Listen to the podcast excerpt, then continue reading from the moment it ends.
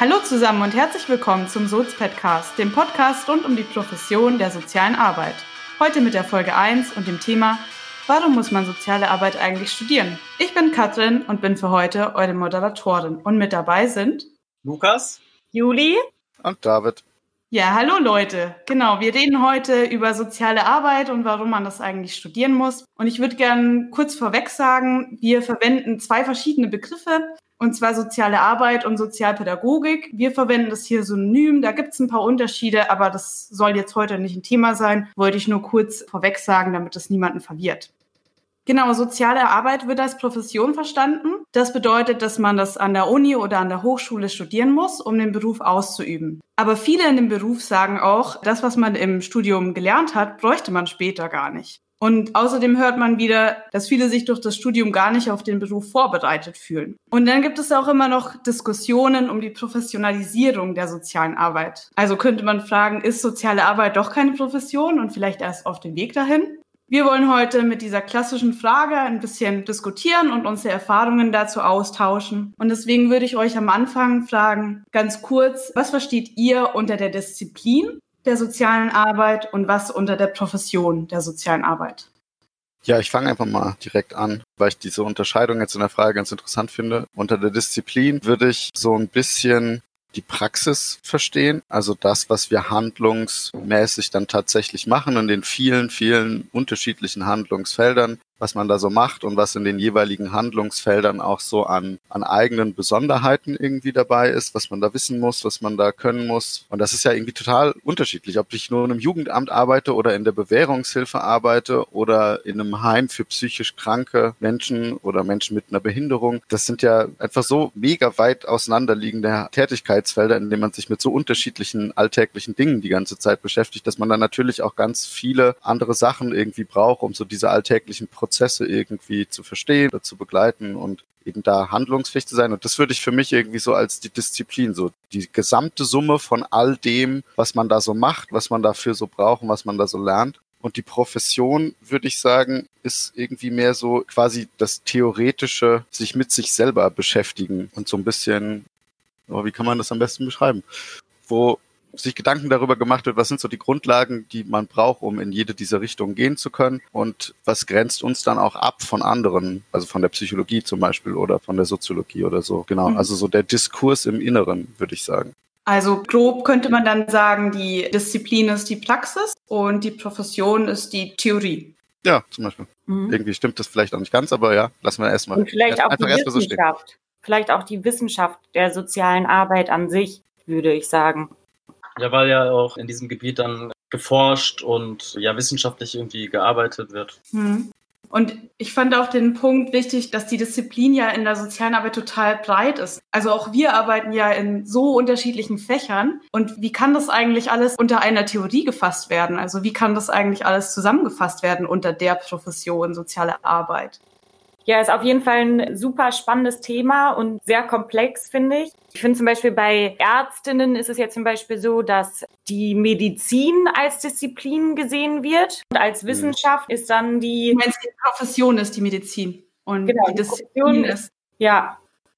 Da gibt's ja auch diesen hippokratischen Eid. Genau, auch so ein Ethos, so ein Berufsethos, so ein Ah ja, spannend, dass du sagst. Wir reden ja darüber, ist soziale Arbeit eine Profession? Hm. Und es gibt bestimmte Merkmale, die eine Profession ausmachen. Also ich fand ganz spannend, das würde ich vielleicht noch vorweg sagen. Ich habe so ein bisschen versucht herauszukriegen, was bedeutet der Begriff Profession eigentlich und habe das halt dann ganz klassisch gegoogelt. Und ich bin ziemlich schnell bei den Beschreibungen über Profession zur sozialen Arbeit gestoßen und habe dann mehrere Artikel gefunden, wo SozialarbeiterInnen oder Leute, die halt in dieser Disziplin forschend oder akademisch unterwegs sind, Merkmale aufgestellt haben. Und so auch zum Beispiel einen Text von Dewe und Stöwe.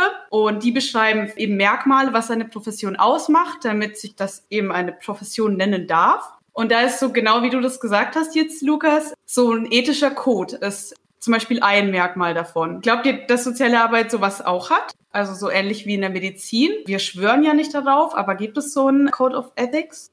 Es entwickelt sich und er ist ganz klar Gegenstand der Fachdiskussion. Silvia Staub-Bernasconi als eine Autorin, die sich ganz viel damit beschäftigt, fordert das regelrecht und benutzt nicht den Wort des Codes of Ethics direkt, sondern sie spricht immer vom Mandat und fordert quasi, dass die soziale Arbeit für sich ein professionelles Mandat entwickelt und meint damit eben, dass wir aus unserer professionellen, aus unserem Selbstverständnis, aus der Profession heraus eben sowas wie ein Rückgrat fürs Handeln haben. Und das ist, finde ich, für mich ist das ja genau das eigentlich. Vielleicht schwört man nicht so sehr darauf wie jetzt so einen Eid, aber so eine gemeinsame Haltung hat als Profession.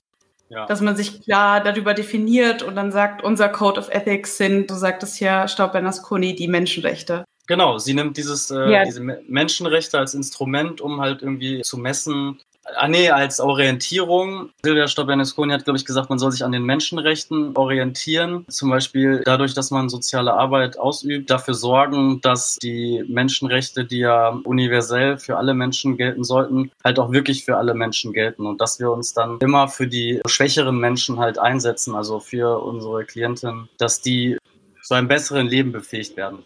Beziehungsweise Menschen in ihren Menschenrechten zu unterstützen. Mhm so als das Ziel, das die soziale Arbeit verfolgt, sind eben diese Menschenrechte zu sichern für Menschen. Aber auch eben mhm. jetzt als Code of Ethics, dass wir selbst die Menschenrechte einhalten, wenn wir soziale genau. Arbeit machen. Genau, sehr gut, genau, weil ich finde, da, ja, das passiert, glaube ich, leicht manchmal in der Praxis, dass man diese Menschenrechte, äh, die so ein bisschen aus den Augen verliert, weil die Arbeit ja total anstrengend und schwierig ist und dass man sich dann nicht dementsprechend halt, auch wenn man es jetzt nicht böse meint, dann nicht menschenrechtkonform verhält. Ich merke, dass wir, glaube ich, dringend eine Folge über die Menschenrechte machen müssen und vielleicht auch nochmal in der Folge dann auch ein bisschen besser erklären, wer Silvia Staub-Bernasconi eigentlich ist, für die, die den Namen vielleicht gerade das erste Mal hören. An der Stelle sei kurz ein Buch erwähnt, womit ich immer allen Leuten auf den Keks gehe. Ich erwähne es jetzt einmal hier. Wir schreiben es natürlich auch in die Show Notes unten rein. Und wenn wir Gerne. irgendwann eine Folge über die Menschenrechte machen, wird das auf jeden Fall ausschlaggebend sein. Aber von Silvia Staub-Bernasconi das Buch Menschenwürde, Menschenrechte, soziale Arbeit die Menschenrechte vom Kopf auf die Füße stellen. Das ist ein wirklich großartiges Buch, das ich jedem, also in jedem Fall allen, allen SozialarbeiterInnen, aber eigentlich jedem empfehlen würde zu lesen. Das ist wirklich. Ja. Ich glaube, es ist auch ein ganz, ein ganz wichtiges Thema, weil wir denken immer so Menschenrechte, so natürlich halten wir uns an Menschenrechte und es mag jetzt vielleicht auch ein bisschen schockieren, wenn Lukas sagt, so es kann Situationen geben, wo man die nicht einhält, aber das ist total wichtig, das als Tabu zu brechen, denke ich und darüber zu diskutieren, dass sie halt nicht immer eingehalten werden und sich Situationen genauer anzugucken, warum das eben passieren kann. Besonders in, in jeglicher Arbeit, in der man mit Menschen arbeitet, ist das halt vakant einfach. Ja, ein weiteres äh, Merkmal einer Profession ist, dass man, um in einer Profession zu arbeiten, eine lang dauernde, theoretisch fundierte Spezialausbildung machen muss, die dann mit einer Prüfung endet. Also damit ist halt eben die Hochschulausbildung, das Studieren gemeint. Und dahingehend würde ich euch gerne fragen, wie habt ihr den Übergang vom Studium in die Praxis eigentlich erlebt? Hm, also ich muss sagen, ich fand es schon sehr herausfordernd ja, vor allem, weil man einfach eben im Studium ja erstmal nur die ganze Theorie lernt und dann ist man auf einmal in der Praxis und auch in einem speziellen Feld irgendwie tätig. Weil wie du vorhin auch schon gesagt hast, ist es ja so, dass es ganz viele verschiedene Felder in der sozialen Arbeit gibt und oft ist man dann ja nicht so spezialisiert gewesen auf ein bestimmtes Feld. Und ich hatte schon das Gefühl, dass man sich erstmal wieder komplett neu in ein Feld hereinarbeiten musste und sich auch wieder mit ganz neuen Theorien befassen musste von Anfang an. Ja, deswegen fand ich das schon erstmal sehr herausfordernd. Also was ich trotzdem ganz gut fand, ist, dass man ja doch ein paar Praktika auch machen muss im Studium, dass man so schon mal ein bisschen mehr ja, Nähe zur Praxis bekommen hat und dass man ja doch auch verschiedene Projekte hatte oder bei uns war das zumindest so, in denen wir mit Einrichtungen kooperiert haben, so dass man einfach schon mal einen Einblick bekommen hat. Aber trotzdem fand ich es doch erstmal äh, ziemlich herausfordernd, muss ich sagen. Und ich habe ja zum Anfang schon gesagt, dass viele das Gefühl haben, so das, was ich hier studiere, das brauche ich in der Praxis gar nicht. Deswegen fand ich es jetzt interessant, dass du gesagt hast, der Übergang war sehr schwer, aber dir haben die Praktika geholfen. Hat dir auch das Studium geholfen, um dich in der Praxis zurechtzufinden? Oder wie würdest du das jetzt im Nachhinein oder gern auch die anderen, wie würdet ihr das jetzt beschreiben? Ja, also ich finde schon, dass das geholfen hat. Also vor allem bei mir muss ich sagen, was sich bei mir durch das Studium entwickelt hat, ist eben meine eigene Haltung. Und das fand ich halt ziemlich, ja, wichtig, dass man mit einer bestimmten Art und Weise in die Praxis startet und weiß, wie man zu bestimmten Themen steht. Und das hat mir, ja, ich würde sagen, das ist eigentlich das, was ich am meisten aus dem Studium mitgenommen habe, meine eigene Haltung zumindest erstmal in einer gewissen Art und Weise zu entwickeln. Hm, ja. Da sind wir vielleicht wieder beim Code of Ethics, ne? Mhm. Aber genau, ich lasse mal die anderen. Was, was sagt ihr zu dem Übergang? Ja, also ich würde mich Juli anschließen in beidem. Also zum einen hatte auch ich einen ziemlich einen ziemlichen Realitätscrash, irgendwie mhm. Praxiscrash, dem ich angefangen habe zu arbeiten. Ich bin nach dem Studium in der Wohnungslosenhilfe in der Beratung gewesen. Hatte da zunächst schon erstmal echt ganz schöne ja, es war einfach eine riesige Herausforderung, irgendwie mit den alltäglichen Anforderungen umzugehen. Und das war so ein Spannungsverhältnis zwischen, ich komme hier quasi in einen Arbeitsbereich, in ein Team von Kolleginnen, die irgendwie auch schon länger da arbeiten. Und es gibt irgendwie so bestimmte Abläufe, wie da irgendwie so wie diese Prozesse funktionieren, wie diese Hilfeform gestaltet ist, wie das beantragt wird, wie das finanziert wird, was das beinhaltet, welche Rahmenbedingungen da herrschen. Und das war natürlich irgendwie alles neu. Das konnte, sowas kann ja im Studium, wie wir es in der Einführung auch schon hatten, gar nicht immer alles zu allen Arbeitsfeldern benannt worden sein. Und gleichzeitig hatte ich aber irgendwie diesen Anspruch von, ich habe mich jetzt irgendwie die letzten viereinhalb Jahre im Studium irgendwie ganz intensiv beschäftigt mit Theorien, mit Verstehensmodellen von menschlichem Verhalten und von, von sozialen Systemen und irgendwie der Gesellschaft im Ganzen, im Globalen. Und aber irgendwie spielte das in dieser Alltagspraxis für mich gefühlt am Anfang eben auch so keine Rolle irgendwie. Ja. Und das hat mich am Anfang echt ganz schön mitgenommen. Und es hat ein bisschen gedauert, bis ich für mich auch genau das realisiert habe, was Juli gerade eben als Haltung beschrieben hat, nämlich festzustellen, hätte ich dieses Studium nicht gemacht, wäre ich nicht erst da würde man diese Arbeit einfach gar nicht machen können weil man von vorne bis hinten eigentlich nichts verstehen würde. Und ich glaube, das ist schon, ja, es ist auch irgendwie schwer weiter zu vermitteln, wie sich das anfühlt. Aber irgendwann war diese Realisierung halt plötzlich da. Weiß mhm. ich, vielleicht jetzt rede ich so viel theoretisch. Ich kann ja mal irgendwie mal versuchen, ein Beispiel zu geben. Für mich ist immer so ein, so ein echt interessantes Merkmal, wo man eben merkt zwischen jemandem, der soziale Arbeit studiert hat und jemandem, dem das eben fehlt. Wenn man sich über beispielsweise, nehmen wir mal einen devianten Jugendlichen, ja, einer, der nicht zur Schule geht, Alkohol trinkt, negativ auffällt, eben Probleme macht. Und wenn du dich mit einem Laien darüber unterhältst, dann ist man da, habe ich das Gefühl, sind viele Menschen schnell dabei, quasi sich auf ein Erklärungsmodell einzuschießen was meistens die Schuld beim Jugendlichen sieht, ja, der muss doch jetzt mal verstehen, dass er sich so seine Zukunft verbaut. Das muss man ihm doch mal erklären. So. Und das ist dann irgendwie das eine Erklärungsmodell, was gefunden wurde und wo die Menschen dann drin stecken in ihrem Denken. Und dass SozialarbeiterInnen, mit denen ich mich unterhalte, ganz viele verschiedene Perspektiven einnehmen können und versuchen können, das Verhalten oder die ganze Situation aus unterschiedlichen Richtungen verstehen zu können und nicht sofort so, so schnelle Schlüsse zu ziehen, was jetzt eigentlich genau das Problem oder die Ursache ist. Und ich glaube, dass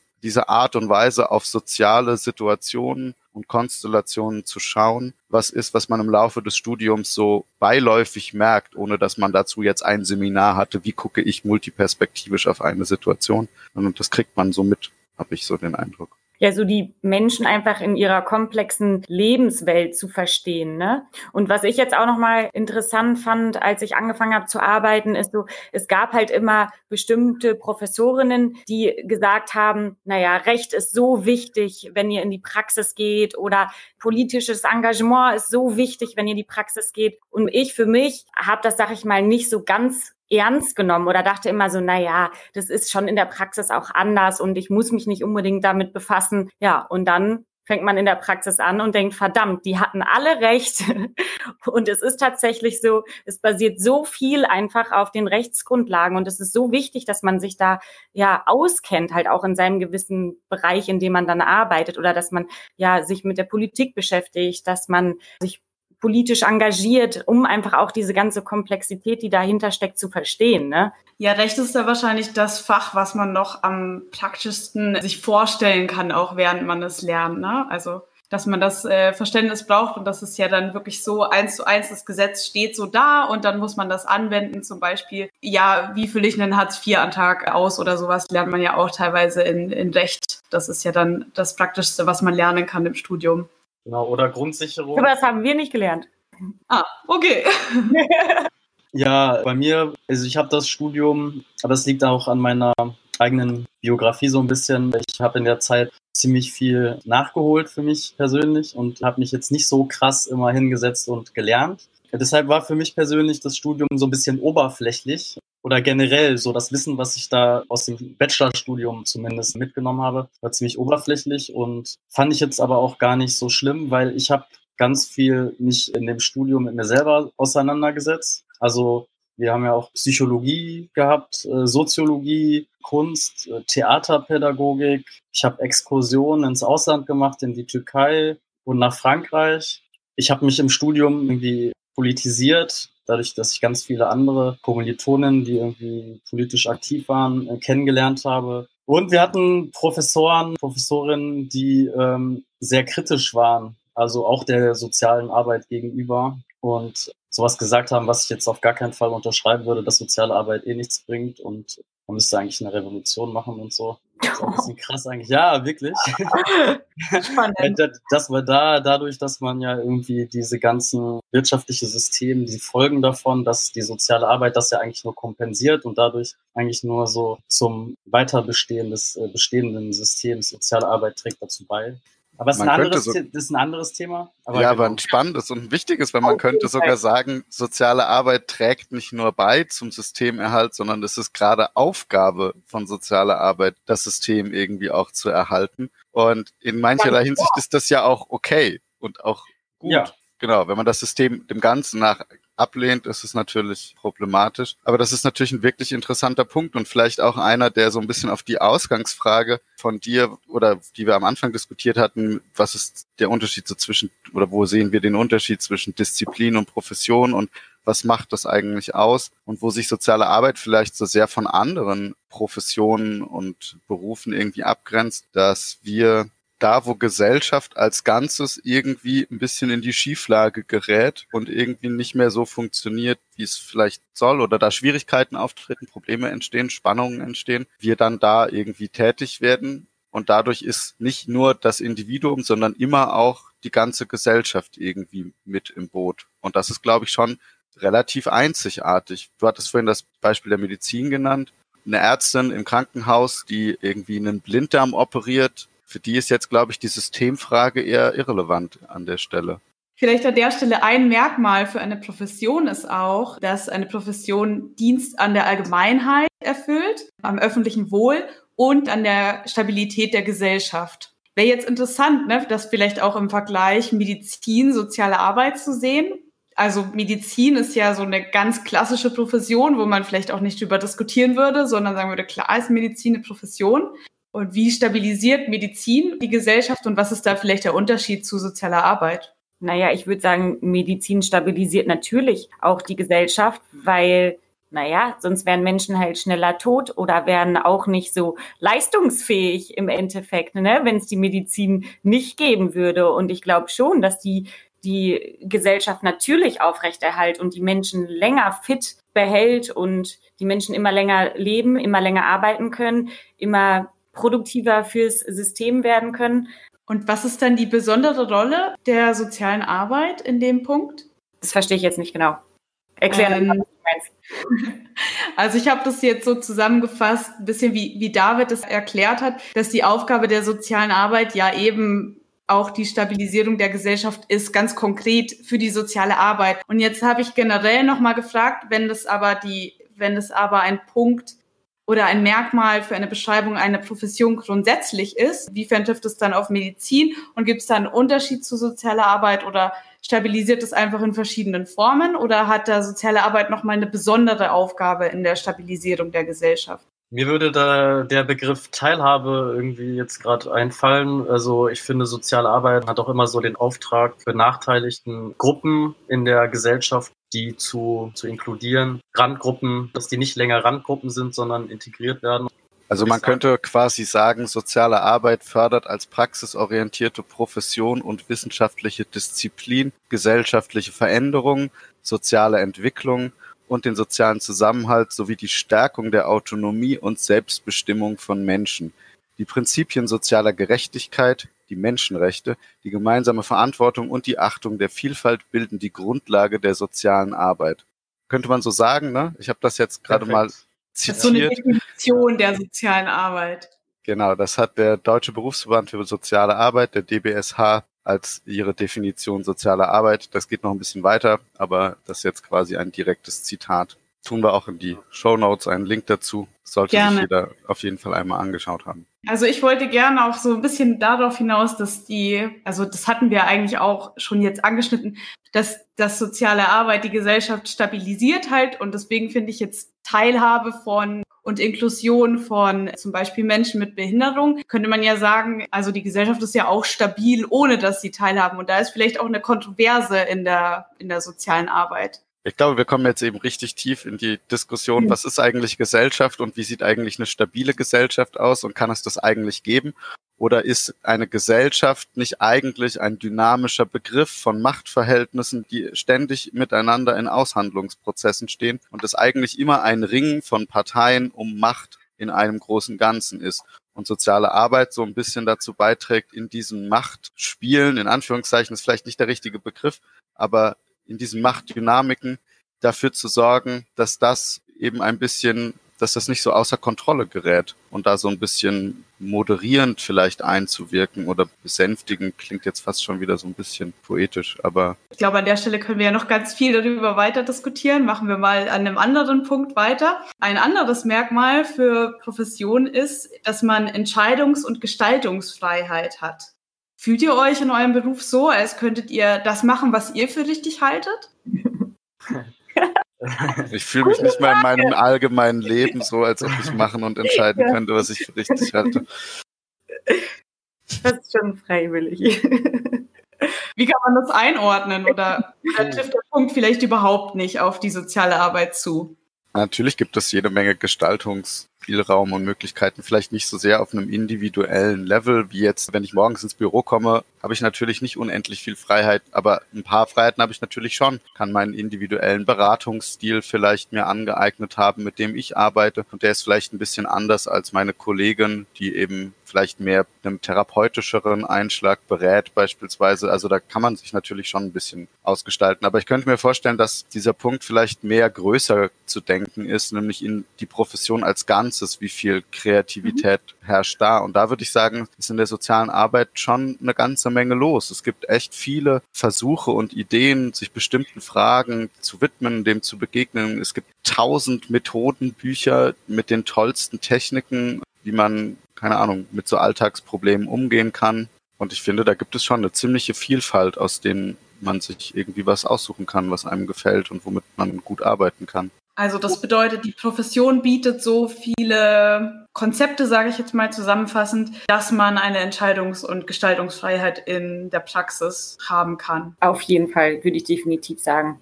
Ja, ja. wenn wir ihn so darauf beziehen. Und wie David auch schon gesagt hat, ich finde auch, es gibt ja so, so viele verschiedene Theorien und Möglichkeiten, wie man seine Arbeit gestalten kann oder in welche Bereiche man reingeht ähm, und mit was für, für Werkzeugen man arbeiten möchte. Also da gibt es auch, finde ich, wirklich super, super viel. Ja, aber ich würde auch äh, sagen, dass es dann irgendwie auf den Kontext und auf die Rahmenbedingungen nochmal ankommt, weil wenn ich jetzt zum Beispiel Gefängnis arbeite mit gefangenen Menschen, dann ist dann natürlich mein Spielraum irgendwie weil es da ja auch sehr starr alles. Also ich habe es nicht immer so persönlich erlebt, dass ich so super viel Freiheiten in meiner Arbeit hatte. Mhm. Das, Wer hat die äh, eingeschränkt? Äh, meine, äh, meine Vorgesetzten oder mhm. halt äh, generell irgendwie der Träger, bei dem ich gearbeitet habe. Äh, ich habe da unterschiedliche Erfahrungen gemacht. Also ich hatte Arbeitgeber oder Stellen, wo mir sehr viel vertraut wurde und aber auch, wo ich sehr viel kontrolliert wurde. Das liegt dann irgendwie, glaube ich, an der Organisation, wie die aufgestellt ist und wie die geleitet wird. Also von Geschäftsführung und Bereichsleitung und so weiter und so fort. Ja, also das habe ich auch sehr unterschiedlich äh, erlebt irgendwie. Ja, ob dir dann sozusagen dir als Sozialarbeiter oder deinen Kolleginnen die Professionalität zugetraut wird, selbst zu entscheiden, ne? oder ob dann von oben vorgegeben wird, sozusagen. Ja, und an der Stelle wird ja ganz deutlich auch, was vielleicht auch schon wieder eine eigene Folge wert, wäre eben, wo am Ende eben soziale Arbeit natürlich auch Teil eines sozialen Business-Zweiges ist. Ja, wir kommen jetzt immer zurück auf die Mediziner, aber die kennen das natürlich auch. Freunde von mir sind, sind gerade fertige Ärztinnen geworden. Und was die erzählen, wie halt so ein Krankenhaus eigentlich bewirtschaftet wird, das ist halt ein reines, also das ist halt ein Unternehmen, so ein Unternehmen, dessen Kerngeschäft die Gesundheit von Menschen ist. Soziale Träger sind am Ende auch Unternehmen, deren Kerngeschäft die sozialen Situationen ihrer Klientel sind. Ich glaube, da kommen wir jetzt tatsächlich nochmal eben in so einen ganz spannenden und für heute vielleicht zu weit führenden Kontrast, dieses Spannungsfeld zwischen dem Business sozialer Arbeit und der Profession, dem Elfenbeinturm, dem wie, wie ja. sollte es sein? Und da kratzt es natürlich. Ja, soziale Arbeit als Dienstleistung und wie kann sie sich vermarkten, das ist auf jeden Fall auch ein sehr spannendes Thema, das wir nochmal aufnehmen sollten. Ich würde vielleicht mal an einem anderen Punkt weitermachen, weil wir hatten ja über die Frage diskutiert, wie ihr den Übergang wahrgenommen hattet vom Studium in den Beruf. Und jetzt studieren wir ja alle berufsbegleitend. Ne? Da würde ich euch gerne fragen, äh, wie nimmt ihr das jetzt gerade wahr? Und wie, wie könnt ihr da irgendwie den Transfer schaffen? Und wie bringt ihr jetzt gerade Theorien und Konzepte in die Praxis? Und wie bringt ihr aber vielleicht auch Fragen der Praxis in die Uni?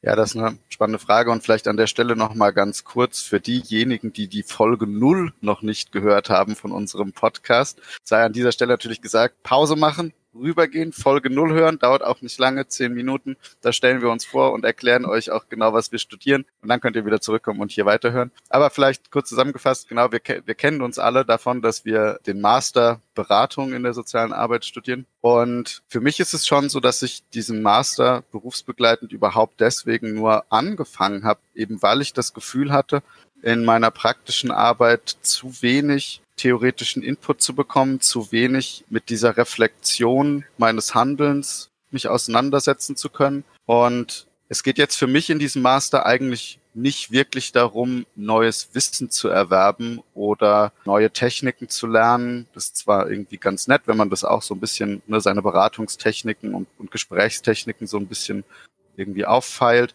Aber im Großen und Ganzen geht es mir eigentlich viel mehr um das, was ich vorhin so den Elfenbeinturm nannte, ähm, eben um die Auseinandersetzung von diesen größeren Zusammenhängen und diesen Problemen, die da irgendwie auftreten können und also um das, was du jetzt in der Praxis erfahren hast, nochmal in einem größeren Rahmen einordnen zu können und vielleicht auch so ein Stück weit dahin gebracht werden zu können, das, das zu diskutieren und zum, zum Thema zu machen, ne? Ganz Hab genau. Ich das richtig verstanden? Das war auf jeden Fall auch ein Punkt für mich, wenn ich das kurz sagen darf.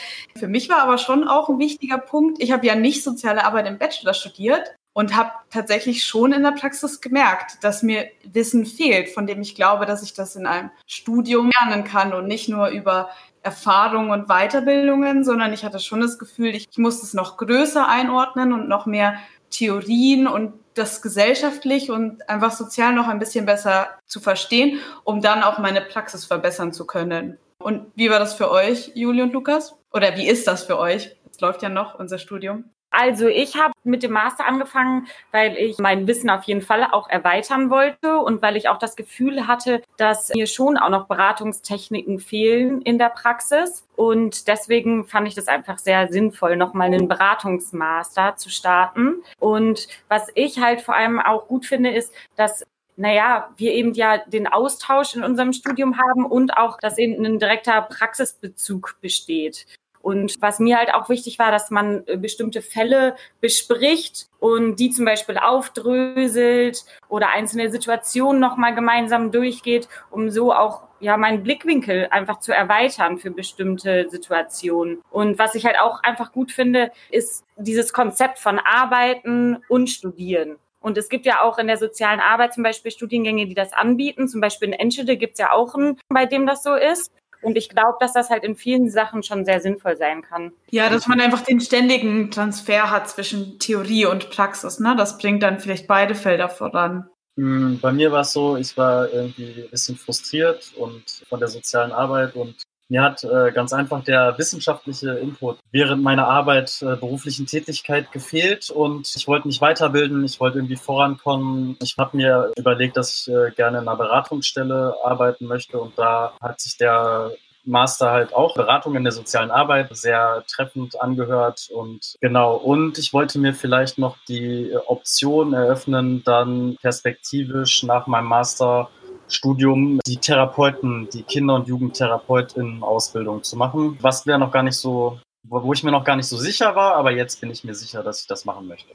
Das ist nochmal ein anderer Weg, den man einschlagen kann. Und habt ihr das Gefühl oder habt ihr vielleicht sogar Beispiele, wo ihr sagt, so da in diesem Punkt hat es mir jetzt total geholfen, das nochmal wissenschaftlich irgendwie anzugucken, einzuordnen oder ich habe da jetzt so eine Theorie ähm, oder ein Konzept, die mir jetzt die Praxis erleichtert oder die mein, die mein Handeln einfach verbessert hat?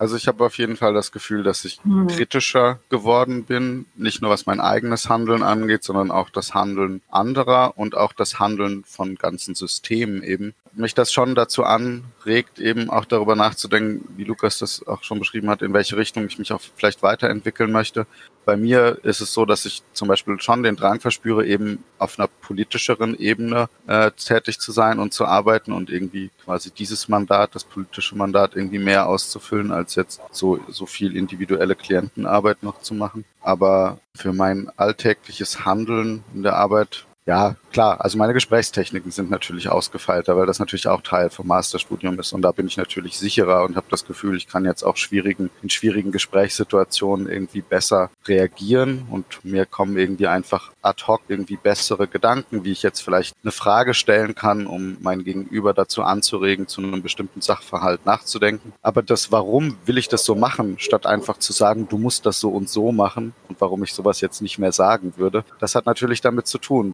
also das Konzept, wie ich darüber nachdenke, wie wir handeln, was unsere Aufgabe ist, dass es nicht darum geht, als Helferlein Menschen an die Hand zu nehmen und sie zu ihrem Glück zu zerren, sondern Menschen dazu zu befähigen, diese Entscheidung für sich selber treffen zu können und für sich selber auf diese Gedanken kommen zu können. Das ist irgendwie das, was dieser Master mir nochmal so richtig deutlich gemacht hat, dass es darum geht. Also man könnte vielleicht sagen, es hat nochmal deine Haltung mehr geschärft, so wie wir das für den Bachelor schon zusammengefasst haben.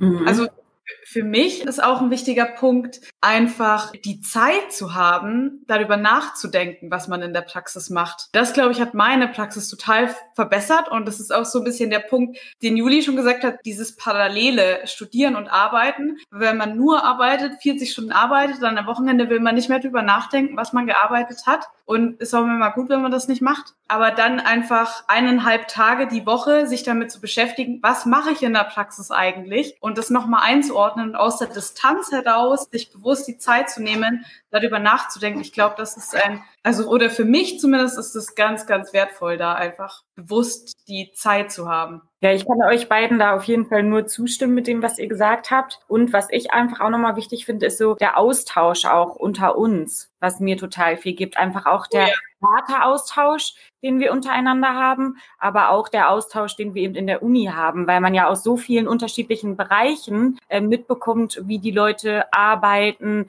was für Situationen ja die umgehen müssen im Alltag. Und ich finde, daraus kann ich auch immer total viel mitnehmen für meine Praxis. Ja, da, da stimme ich dir auch zu. Und dafür ist es auch sehr wertvoll, dass wir alle in vielen unterschiedlichen Feldern arbeiten und dann Einblicke haben und dann irgendwie doch das zusammenbringen, so ja. nochmal zum Anfang zurückzukommen, das, was wir jetzt in, dass die Disziplin so weit ist. Und trotzdem haben wir so viele Ansatzpunkte und können über so viele ähnliche Problematiken, die wir alle in unserer Arbeit sehen, diskutieren und das so zusammenfassen und auf einer höheren Ebene, auf einer abstrakteren Ebene durchdenken reflektieren. Denken und einordnen auch, ne? Jetzt würde ich euch so abschließend vielleicht nach unserer Diskussion fragen, sollte die soziale Arbeit ein wissenschaftliches, akademisches Fach sein? Ist es sinnvoll, dass man das an der Hochschule, Uni studiert, dass es da Forschung gibt und dass man das auch durchlaufen muss, zumindest den Bachelor, um diesen Beruf auszuüben? Also die Frage unseres Titels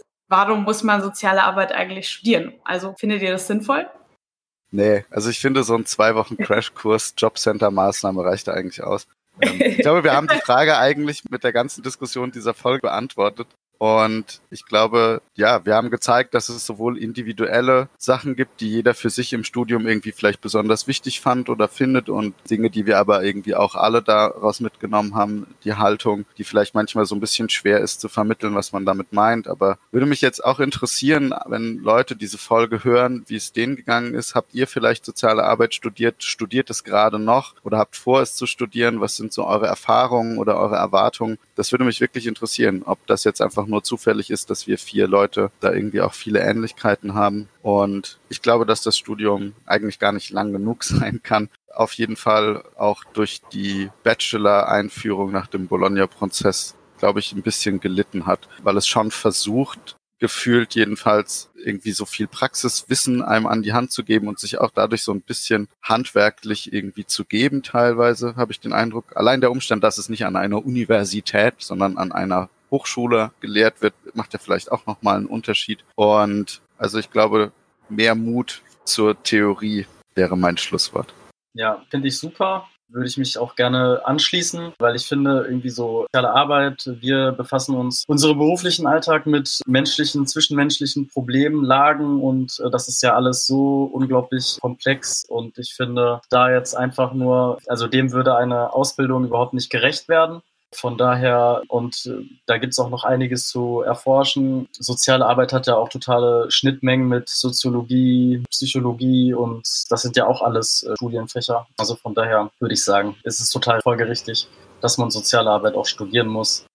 Definitiv. Also ich kann mich euch echt eigentlich auch nur anschließen. Und ja, man soll soziale Arbeit studieren. Und äh, ich finde auch, kann einfach auch immer noch mehr lernen. Und das Studium könnte noch länger sein oder noch mehr Masterstudiengänge könnte es geben. Und ich glaube auch, dass es gut für die soziale Arbeit wäre, wenn immer mehr Menschen auch Masterabschlüsse machen würden. Deswegen auf jeden Fall pro Studieren ja, ich glaube, wir haben ja auch ein bisschen herausgearbeitet, sowohl im Bachelor als auch im Master bildet sich sehr stark diese Haltung heraus, die total wichtig ist, wenn man mit Menschen zusammenarbeitet, einfach sein eigenes Tun zu reflektieren, wie man selbst auch wahrgenommen wird. Und ich glaube, dazu trägt ein Studium und insbesondere ein langes Studium bei, so ein bisschen wie, wie Lukas das auch beschrieben hat, auch wenn man jetzt vielleicht nicht den ganzen Tag am Schreibtisch sitzt und alles genau, ja, so schleberhaft durchläuft, kriegt man trotzdem genug Anreize, sich selbst weiterzuentwickeln. Und auch dafür ist ja eigentlich ein, ein Studium gedacht. Und da hat, glaube ich, Bologna auch ein bisschen für Einschnitte gesorgt.